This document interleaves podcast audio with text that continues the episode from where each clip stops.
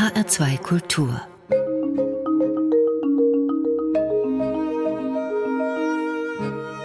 Doppelkopf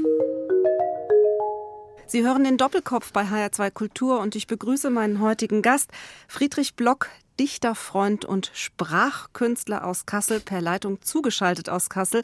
Mein Name ist Stefanie Blumenbecker.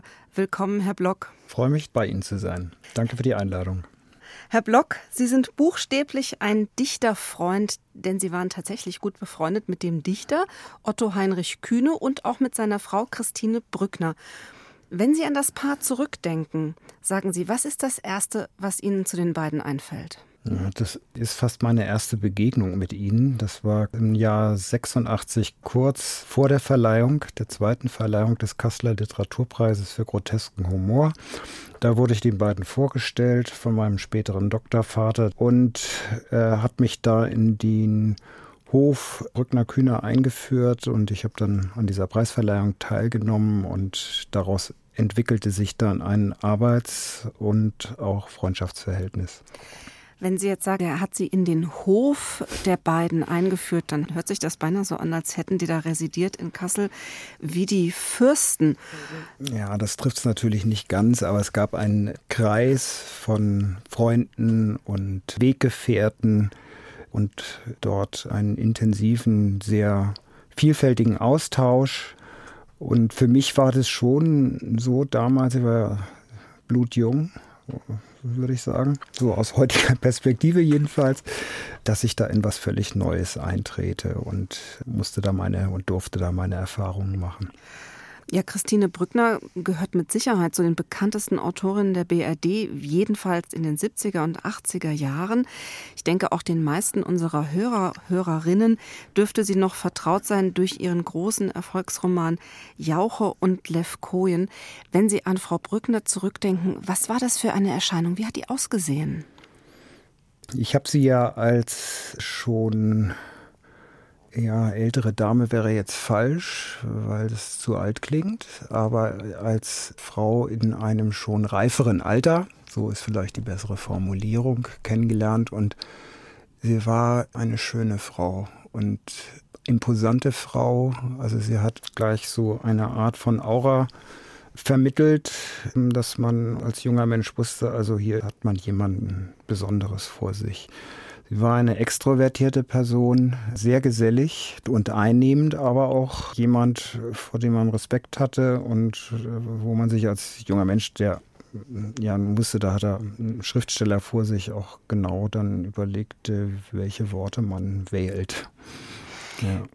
Und wie kam es dann zu diesem sehr engen Arbeitsverhältnis, das Sie entwickelt haben zu Christine Brückner und Otto Heinrich Kühner? Ja, das hatte viel mit diesem Kasseler Literaturpreis für grotesken Humor äh, zu tun, der damals ja noch sehr jung war. Also Loriot hatte den Preis bekommen und der zweite Preisträger hieß Eike Christian Hirsch.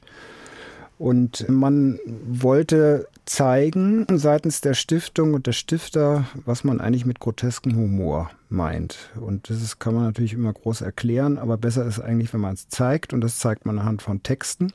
Also war die Idee, eine Anthologie zu präsentieren mit Texten des grotesken Humors und ich kriegte diese Aufgabe, dieses Buch zusammenzustellen, diese Textsammlung mit Texten von der frühen Neuzeit bis zur Gegenwart die grotesk komisch wirkten. Das heißt, ich durfte dann endlich mal nonstop lesen. Und das war dann etwa ein Jahr Arbeit an diesem Buch. Das war mein, mein Einstieg, mein professioneller Einstieg. Dann wurde daraus eine Anthologie von nicht, knapp 400 Seiten, die dann im Ulstein Verlag erschienen ist.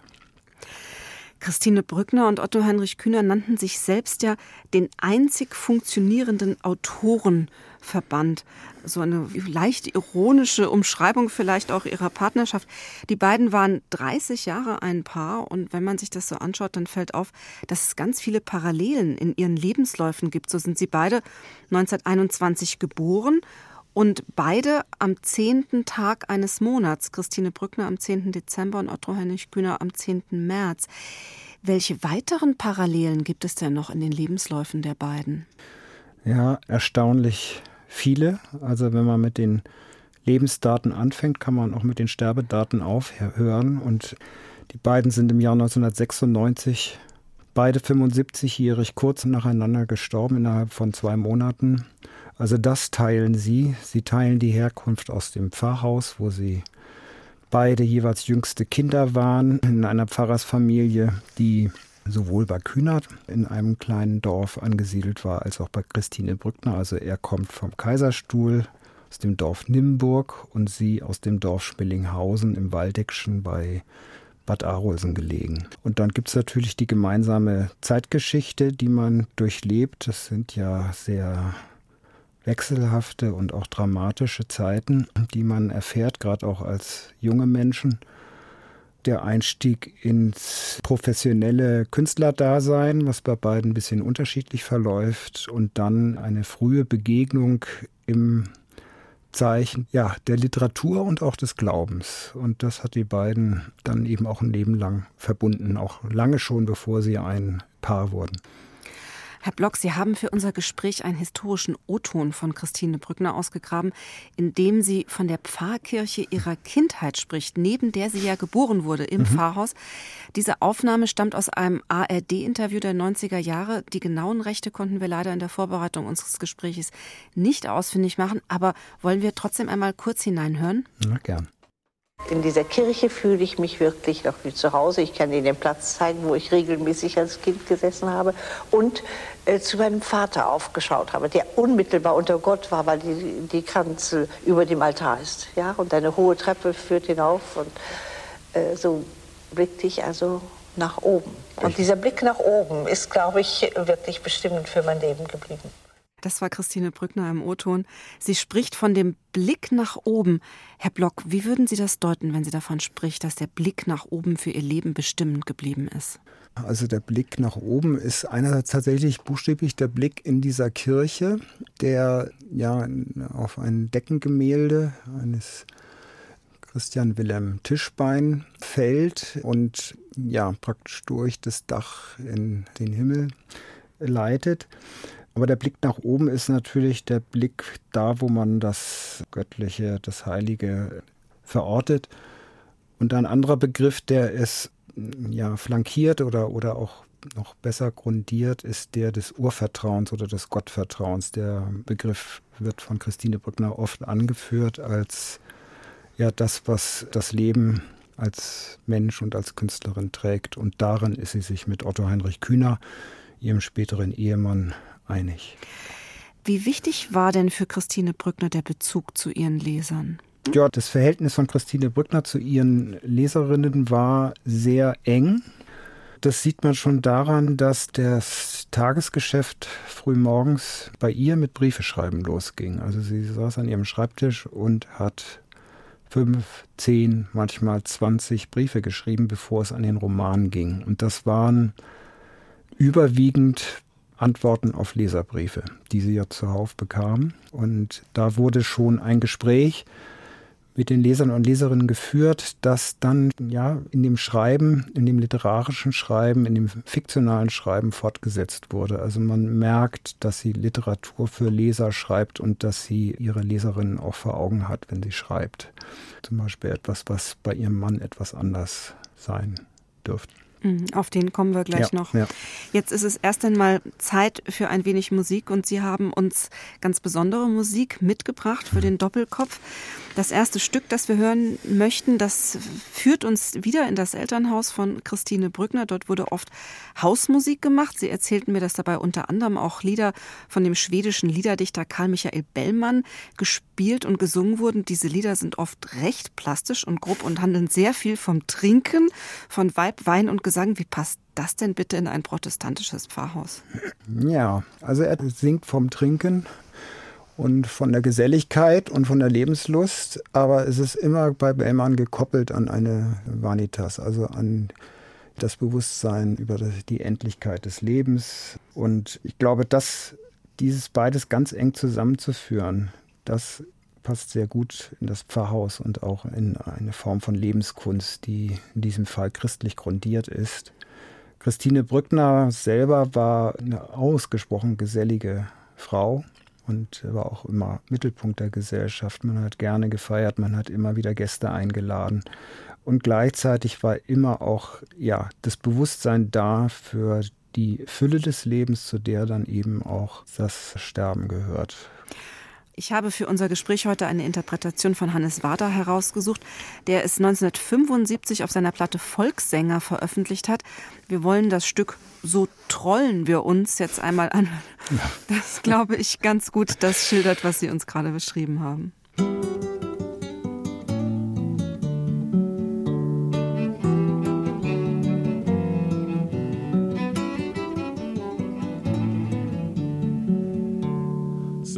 So trollen wir uns ganz fromm und sacht von Weingelag und Freudenschmaus.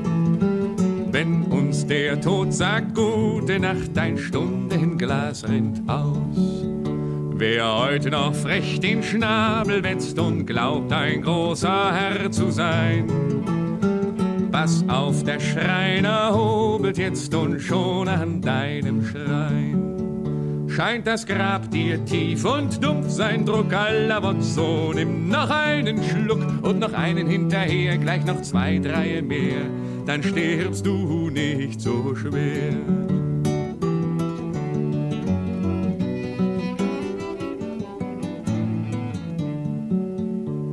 Wer nach des andern Liebsten schielt und fühlt sich noch als Nobelmann, Pass auf dem Spielmann dir, die spielt, springst du ins Grab voran. Und du, der toll vor Eifersucht zerschmiss einst jedes Glas im Saal. Wenn dich der Tod im Bett besucht, hochlebe dein Rival scheint das Grab dir tief und dumpf sein Druck aller. So nimm noch einen Schluck und noch einen gleich dabei, gleich noch zwei oder drei, dann stirbst du sorgenfrei.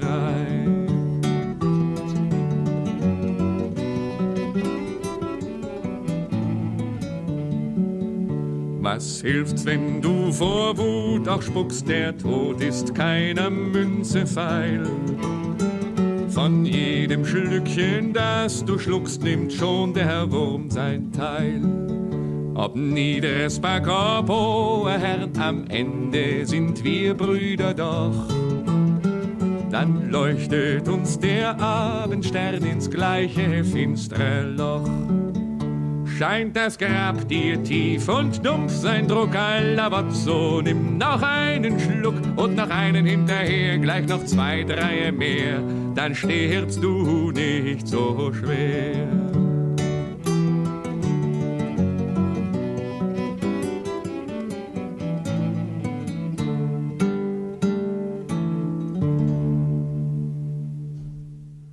So trollen wir uns, so heißt dieses Lied von Karl Michael Bellmann, einem schwedischen Dichter und Liedermacher des 18. Jahrhunderts, gesungen in einer Interpretation von Hannes Wader. Mir kam das eben so vor wie eine Mischung aus Totentanz und niederländischer Genremalerei. Gewünscht hat sich das mein heutiger Doppelkopfgast Friedrich Block. Mein Name ist Stefanie Blumenbecker. Herr Block, Sie sind Hüter des Wohnhauses von Christine Brückner und Otto Heinrich Kühner und geschäftsführender Kurator der Stiftung Brückner Kühner. Ihr Arbeitsort ist im Sitz der Stiftung, das heißt eben in diesem Haus. Wie sieht es denn da aus in diesem Haus? Es ist ein kleines Reihenhaus in der Auerfeldsiedlung in Kassel. Diese Auerfeldsiedlung ist Mitte der 50er Jahre entstanden. Und Brückner Kühner haben da auch sehr gern in diesem Haus gelebt. Christine Brückner hat es 1965 nach ihrer Rückkehr nach Kassel, also seit 60 hat sie in Kassel wieder gewohnt, gekauft. Und es ist ein kleines Haus mit vier Zimmern und Keller, das mit Möbeln eingerichtet ist, seit den, die so seit den 50er Jahren angeschafft wurden. Das hat ein großes Fenster hinaus in den Garten. Das heißt, der Garten ist fast im Haus. Das Wohnzimmer ist fast wie ein Gartenzimmer. Und da sind die Arbeitszimmer von Christine Brückner und Otto Heinrich Kühner ganz nah beieinander. Sie sind nicht mal durch eine Wand getrennt, sondern nur durch Buchregale, die in einem Durchbruch stehen. Und so hat man da zusammen auf recht engem Raum, 80 Quadratmeter Grundfläche, gelebt und gearbeitet. Und gelebt wird auch, weil ich, wie Sie erwähnten, dort arbeite. Das tue ich jetzt schon seit 1900. 97 regelmäßig, fast jeden Tag und bin sehr verbunden und verwachsen mit diesem Häuschen und seinem Geist. In Vorbereitung zu diesem Gespräch habe ich sie einmal dort besucht in diesem Haus und ich kann mich noch gut daran erinnern, dass sie mir die Tür öffneten und Hausschuhe trugen. Und mhm. Sie arbeiten in dem ehemaligen Arbeitszimmer von Otto Heinrich Kühner. Mhm. Der hatte ja das kleinere Zimmer. Mhm. Wie präsent ist denn seine Persönlichkeit in diesem Raum? Sehr präsent, denn das ist wirklich ein ganz kleines Zimmer, ich glaube 10 Quadratmeter. Dem stand ein Spinett, ein Sessel, ein Schreibtisch, mehrere Bücherregale und an den Wänden hängen natürlich Bilder, zum Teil von ihm, zum Teil von befreundeten Künstlern.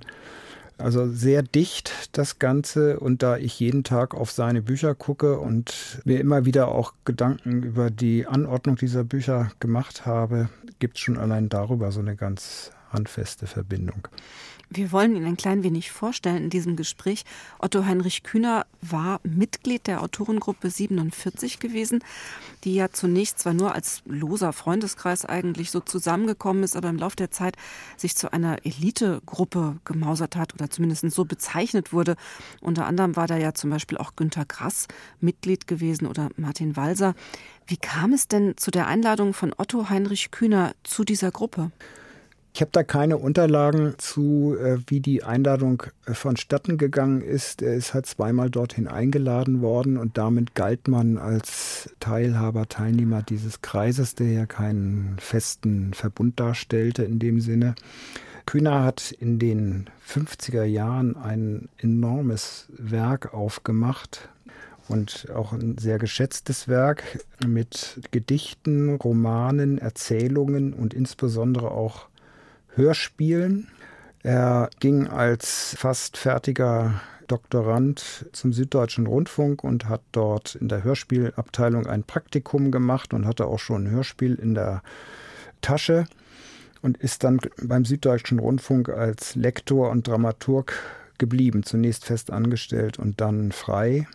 Und dieses Hörspiel, die Übungspatrone, war eins der erfolgreichsten Hörspiele der Nachkriegszeit, also eins der meistgesendeten. Es ist ja auch mehrfach produziert worden mhm. und sogar verfilmt. Ja. Die Übungspatrone, das hört sich schon so ein bisschen unheilvoll an. Was ist denn das Thema dieses Stücks? Ja, es ist ziemlich gruselig und basiert, so viel ich weiß, auch auf persönlichen Erfahrungen. Also Kühner hat 1939 Abitur gemacht, musste dann zum Arbeitsdienst und wurde dann eingezogen, wurde nach Russland geschickt, wo er als Leutnant gedient hat in der heutigen Ukraine und kam dann in russische Kriegsgefangenschaft. Und diese ganzen traumatische Kriegserlebnisse inklusive Gefangenschaft, aus der er glücklich 1947 wieder rauskam. Andere kamen ja nie wieder. Und sein frühes Schreiben ist sehr davon geprägt, von diesen Erlebnissen. Die Übungspatrone hebt ab auf eine recht perfide Erfindung für Erschießungskommandos. Also es geht darum, dass ein junger Deserteur, ein Schüler oder junger Student aus Kassel wohlgemerkt, nicht mehr konnte und, und sich verweigert hat und dafür also nun hingerichtet werden soll. Und die Soldaten, die dafür abgeordnet sind, die gehen also zum Richtplatz und jeder redet sich in so einem inneren Monolog ein, dass er nicht abdrücken wird auf diesen armen Kerl, auf diesen armen Kameraden.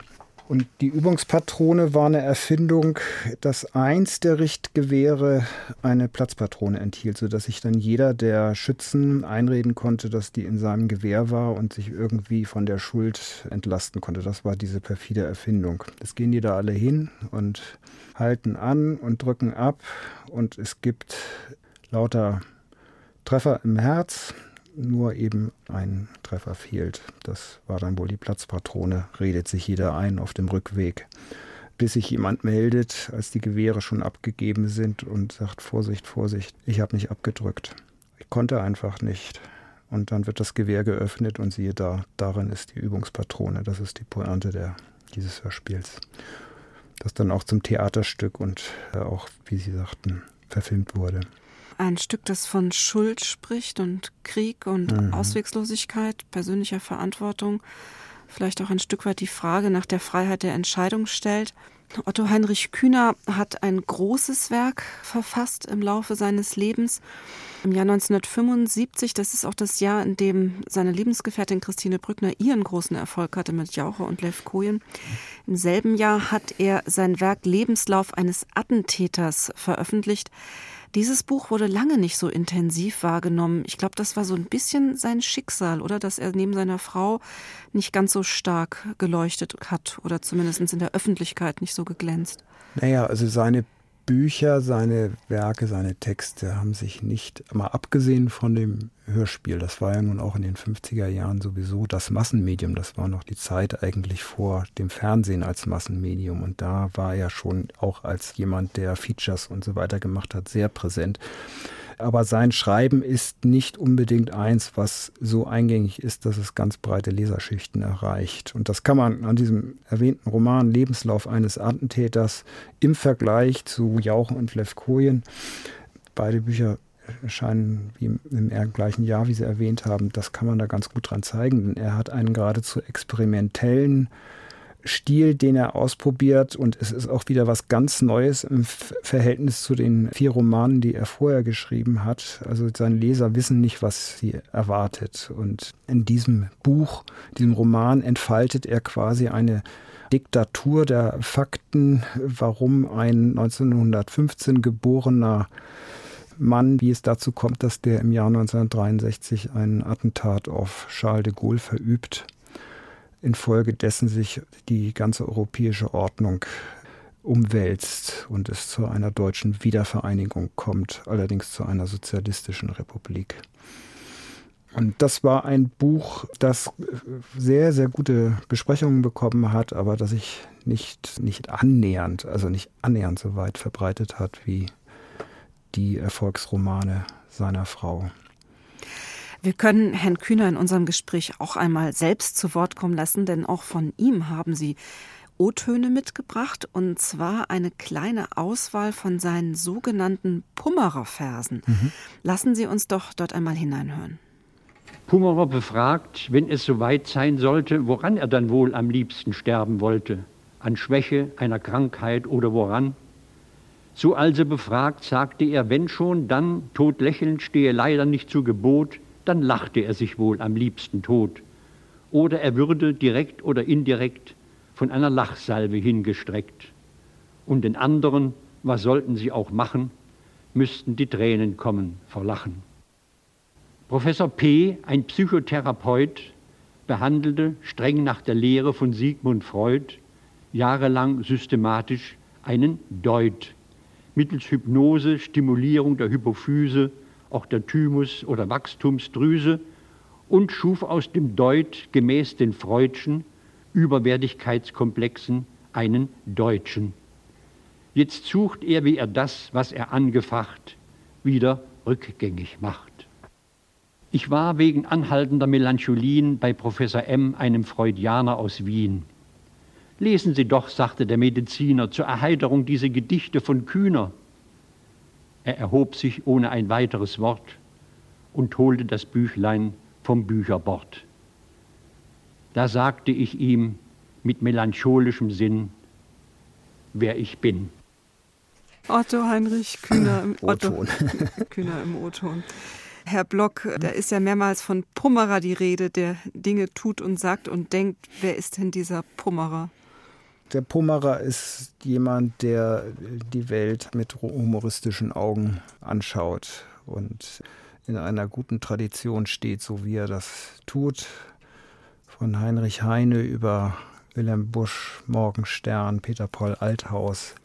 Das waren auch Referenzgrößen, die für Kühner sehr wichtig waren, was diese Gedichte angeht. Wobei er sie zunächst eigentlich eher so als ein Nebenprodukt verstanden hat. Also er hat immer gedichtet, dann hat er mal ein, zwei, drei Gedichte dieser Art an die Süddeutsche Zeitung geschickt und die fanden das so klasse, dass sie gesagt haben, bitte mehr davon. Und dann hat er also über eine lange Zeit Zeitschriften wie die Süddeutsche oder die Frankfurter Rundschau oder die Hessische Allgemeine und andere diese Gedichte geschickt, die dann auch im Henzel Verlag, übrigens der Verlag, der auch die Werke von Joachim Ringelnatz herausgegeben hat, als kleine Gedichtbände erschienen sind. Ist das sein alter Ego, der Pummerer? Ja, es hat sich dann so ein bisschen in die Richtung entwickelt. Also, also die Sicht des Pummerers, mit der konnte er sich sicherlich identifizieren. Und es ist auch, es ist ein, es ist heiter, aber es ist zugleich, wie das letzte Gedicht gezeigt hat, durchaus auch melancholisch und das entspricht schon dem Wesen von, von Otto Heinrich Kühner und er ist nun nicht zuletzt auch von seiner Frau und von anderen immer wieder als Pummerer angeredet worden er hat ja auch sehr gerne Sprachspiele, nicht? Also mhm. wenn der Deut zum Deutschen wird. Ja, ja, das ist so richtig der Sprache aufs Maul geschaut, nicht? Und, und Wortspiele, Sprachspiele finden sich fast in allen Gedichten. Das wörtlich nehmen ist eine ganz wichtige Technik, ja, dass Bilder wieder zurück auf ihre buchstäbliche Bedeutung geführt werden. Herr Block, Sie haben verschiedene Musiken für unser Doppelkopfgespräch ausgesucht. Und das nächste Stück, das äh, mhm. sozusagen belässt uns noch für einen Moment in diesem Haus, über das wir gerade gesprochen haben, und auch sogar im Arbeitszimmer von mhm. Otto Heinrich Kühner. Denn dort stand ein Spinett, Sie haben es eben schon erwähnt, auf dem der Schriftsteller auch regelmäßig spielte. Welche Musik hat er denn da gespielt?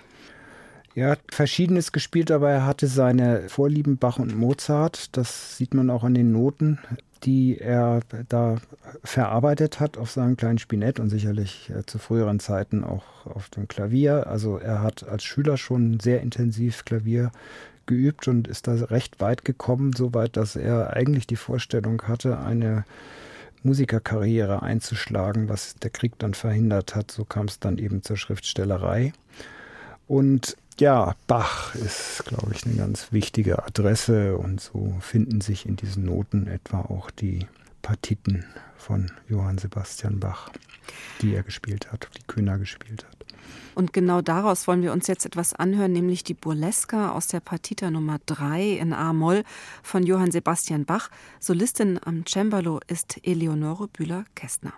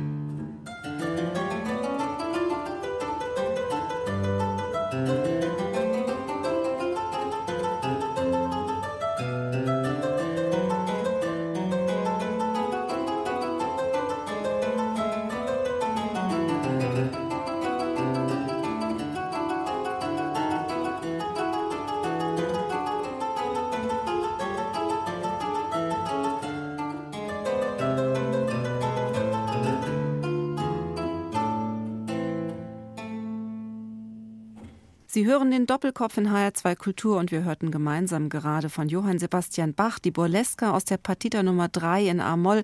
Solistin am Cembalo war Eleonore Bühler-Kästner. Gewünscht hat sich dieses Stück mein heutiger Doppelkopfgast Friedrich Block. Mein Name ist Stefanie Blumenbecker. Herr Block, Sie haben sich wirklich genau diese Aufnahme der Partita gewünscht mit genau dieser Interpretin. Warum?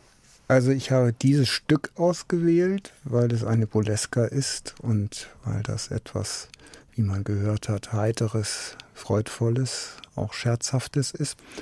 Und natürlich in das Zimmer von Otto Heinrich Kühner und in das Haus Brückner Kühner gehört als solches. Aber die Interpretin war mir wichtig. Eleonore Bühler-Kessler ist eine ganz, ganz wundervolle Cembalistin, im Jahr 1930 geboren, und ich hatte also das große Glück und das große Vergnügen, bei ihr lange Jahre Klavierunterricht äh, zu haben, als ich als Schüler in Bayreuth lebte.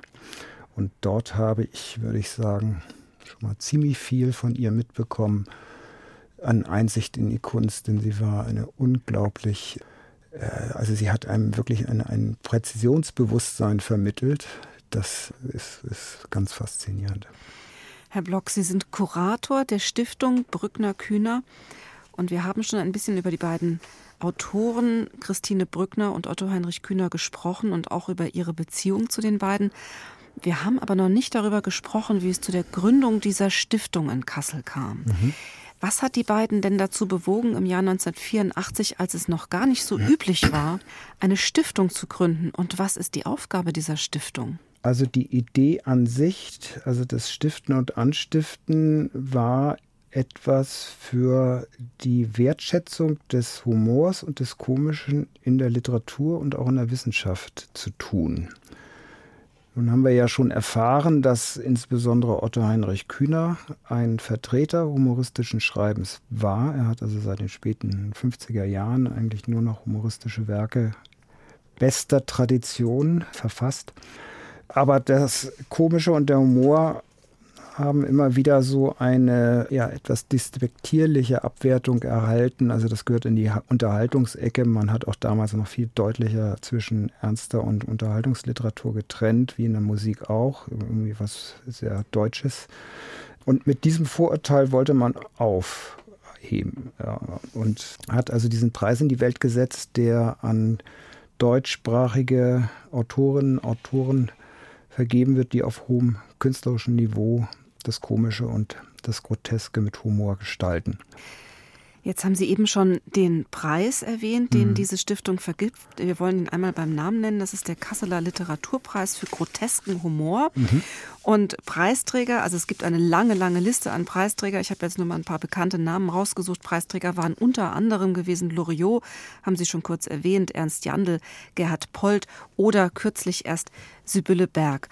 Und mit der Gründung der Stiftung sind Christine Brückner und Otto Heinrich Kühner ja sehr tätig geworden und sie haben Strukturen geschaffen, die das kulturelle Leben der Stadt Kassel nachhaltig verändern, immer noch verändern, immer noch gestalten. Der Preis ist hochlebendig.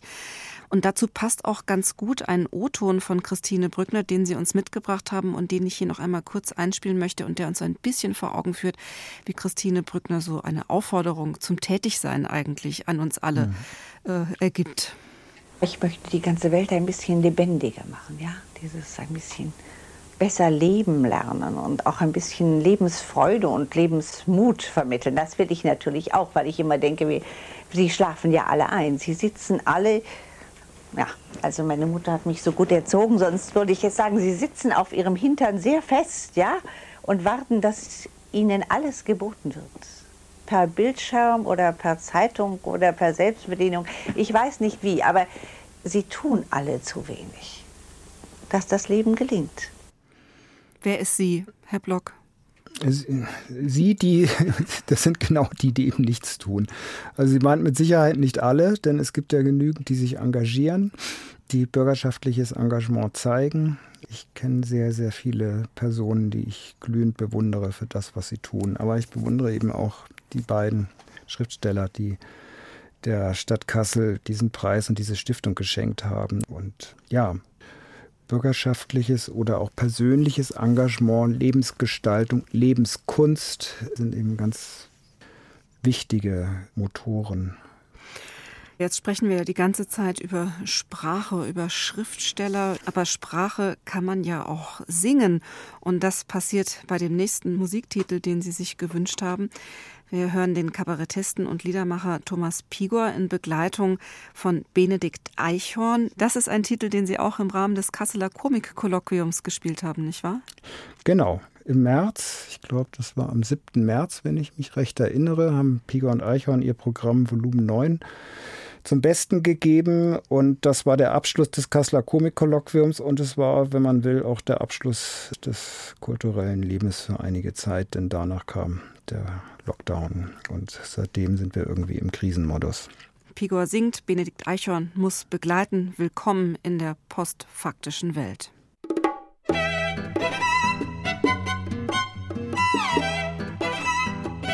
Ich bin es leid, du und deine Argumente, deine Fakten, deine Rechthaberei. Du und ich, das sind zwei Temperamente. Ich bin das Herz und du die Erbsenzählerei. Es ödet an danach so schlaues Gelaber. Was einfach ist, du machst es kompliziert. Was auf der Hand liegt, du hast dazu ein Aber. Weil der Herr Schlauberger immer recherchiert. Hör zu, du trauriger Vertreter des Kalküls. Jetzt bricht sie an, die Ära des Gefühls. Willkommen in der postfaktischen Welt. Sage dir, was wahr ist und was nicht. Und welches Urteil darüber dann die Nachwelt fällt. Weißt du was? Das interessiert mich einen feuchten Kehricht. Willkommen in der postfaktischen Welt. Willkommen im Reich der Fantasie, wo sich die Trollgemeinde zu den Medienzaren gesellt zur Fortentwicklung der Demokratie. Die alten Griechen schon stritten sich darüber, ist Wahrheit nicht immer relativ Gibt es überhaupt ein Gegenüber? Oder ist der ganze Kosmos subjektiv? Es postuliert auch Herr Schopenhauer, die Welt sei nichts als vorgestellt. Auch Pippi Langstrumpf wurde Weltenbauer, wie de, wie de Witt, so wie es Pippi gefällt. Nun überrascht uns Herr Trump mit seiner These, hinter der Erderwärmung stecke der Chinese. Willkommen in der postfaktischen Welt. Wer will entscheiden, ob er recht hat oder nicht? Und wenn sich irgendwann rausstellt, dass sich das Klima nicht an Thesen hält, sagt man, Geschwätz von gestern ist nicht von gewiss. Hör auf, mich mit Zahlen zu verwirren. Statistiken sind falsch, das weißt du auch. Schwarmintelligenz kann sich nicht irren. Millionen Menschen folgen wieder ihrem Bauch. Die menschliche Natur überwindet den Verstand. Das Resultat ist Liebe zum jeweiligen Vaterland. Willkommen in der postfaktischen Welt.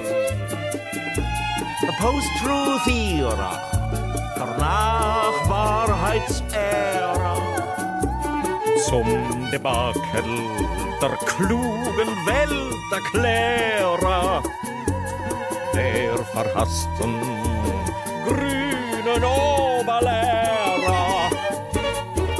Es geht nicht darum, wer recht, sondern wer das Wort behält in unserer Post postfaktischen Welt.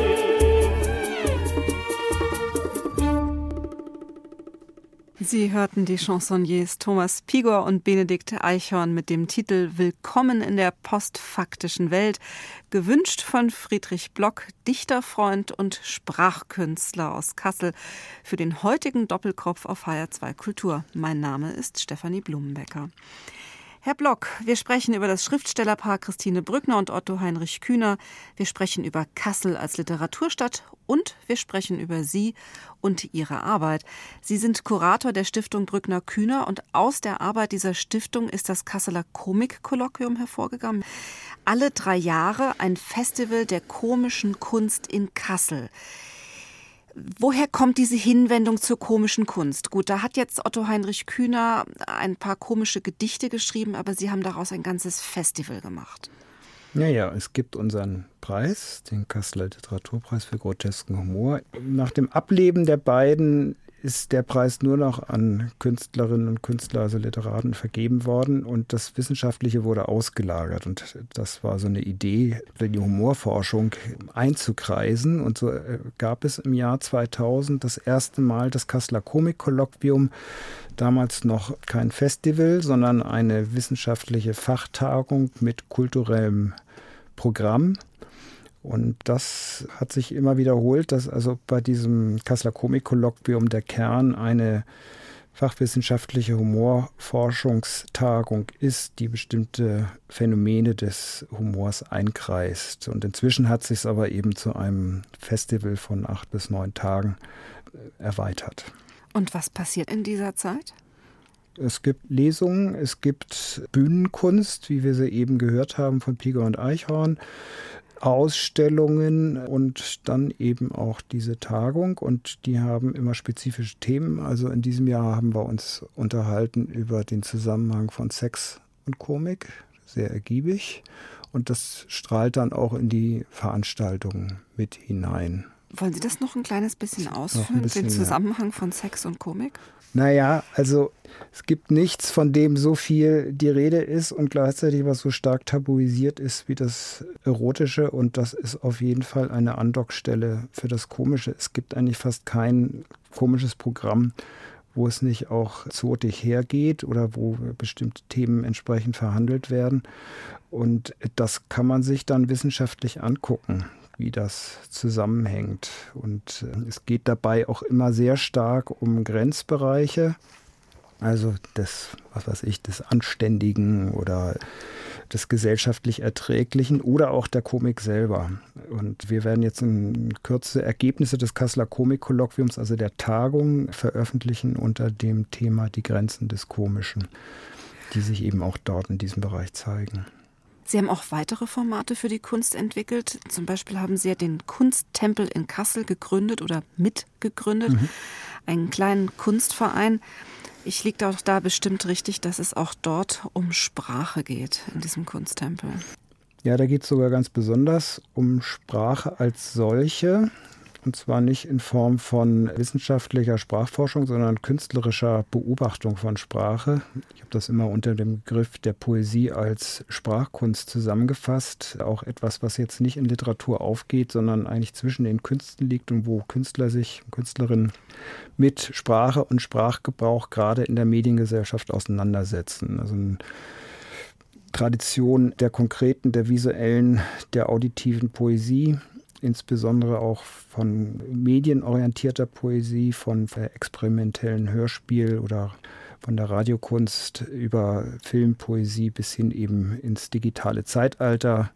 Wir haben sehr früh angefangen, digitale Poesie auszustellen, Anfang der 90er Jahre. Und das war zum Beispiel ein Feld, in dem ich mich sehr intensiv umgeschaut habe und was auch dann zu größeren, wesentlich größeren Ereignissen geführt hat. Sprachkunst kann man vielleicht sagen, bewegt sich so zwischen den Feldern von Schrift, also geschriebener Sprache, das kann man ja auch im weitesten Sinne als Grafik verstehen gesprochener Sprache vielleicht auch, Handlungsanweisungen, das wäre dann schon bei einer Performance, mhm. kann aber auch ein Bild sein.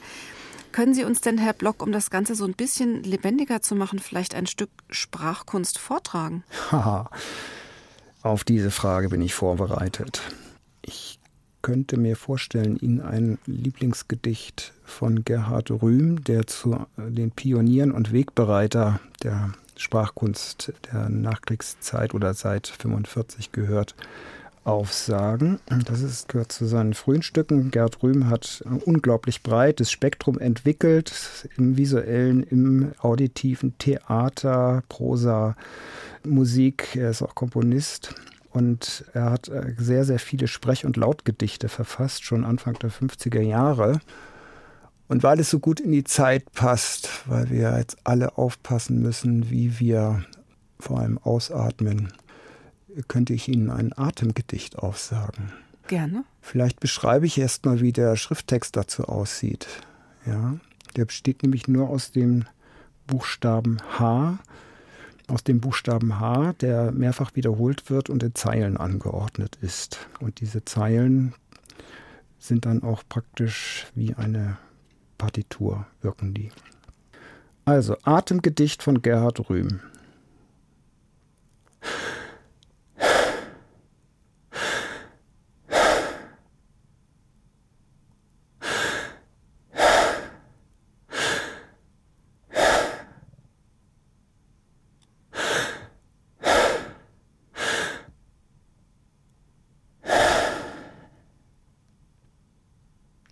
Das Atemgedicht von Gerhard Rühm.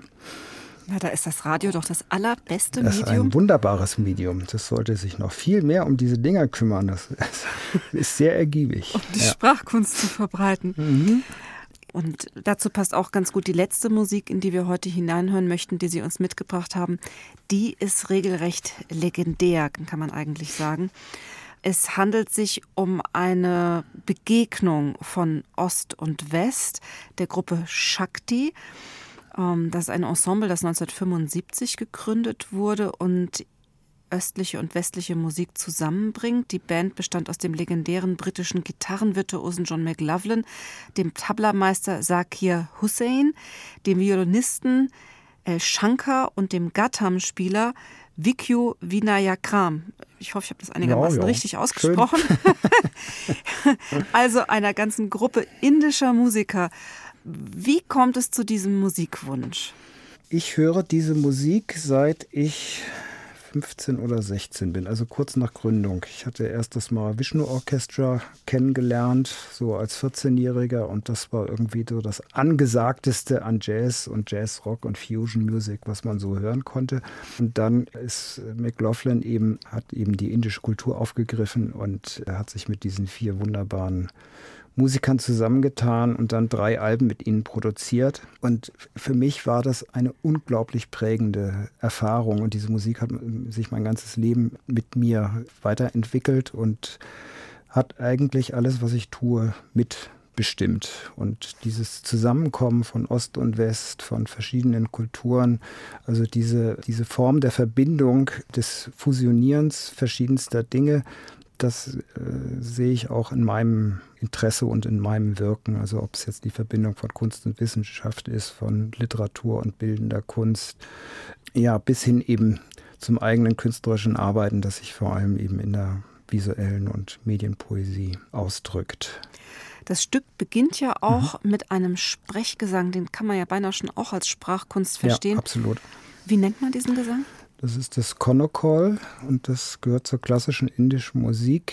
Also jede, jeder Rhythmusschlag, der auf den Rhythmusgeräten gespielt werden kann, kann auch stimmlich und sprachlich dargestellt werden. Dazu gibt es bestimmte Silben, die dann in einen unglaublich komplexen und komplizierten Rhythmusgefüge gesprochen werden. Das werden wir jetzt gleich hören. Und das sind Dinge, die mich dann eben auch an, ja, bis hin zu Gerhard Rühm und Lautpoesie und dem Umgang mit äh, Sprache heute erinnern und faszinieren.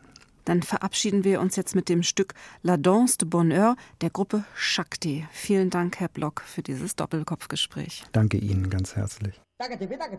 টাকা দেবে টাকা জন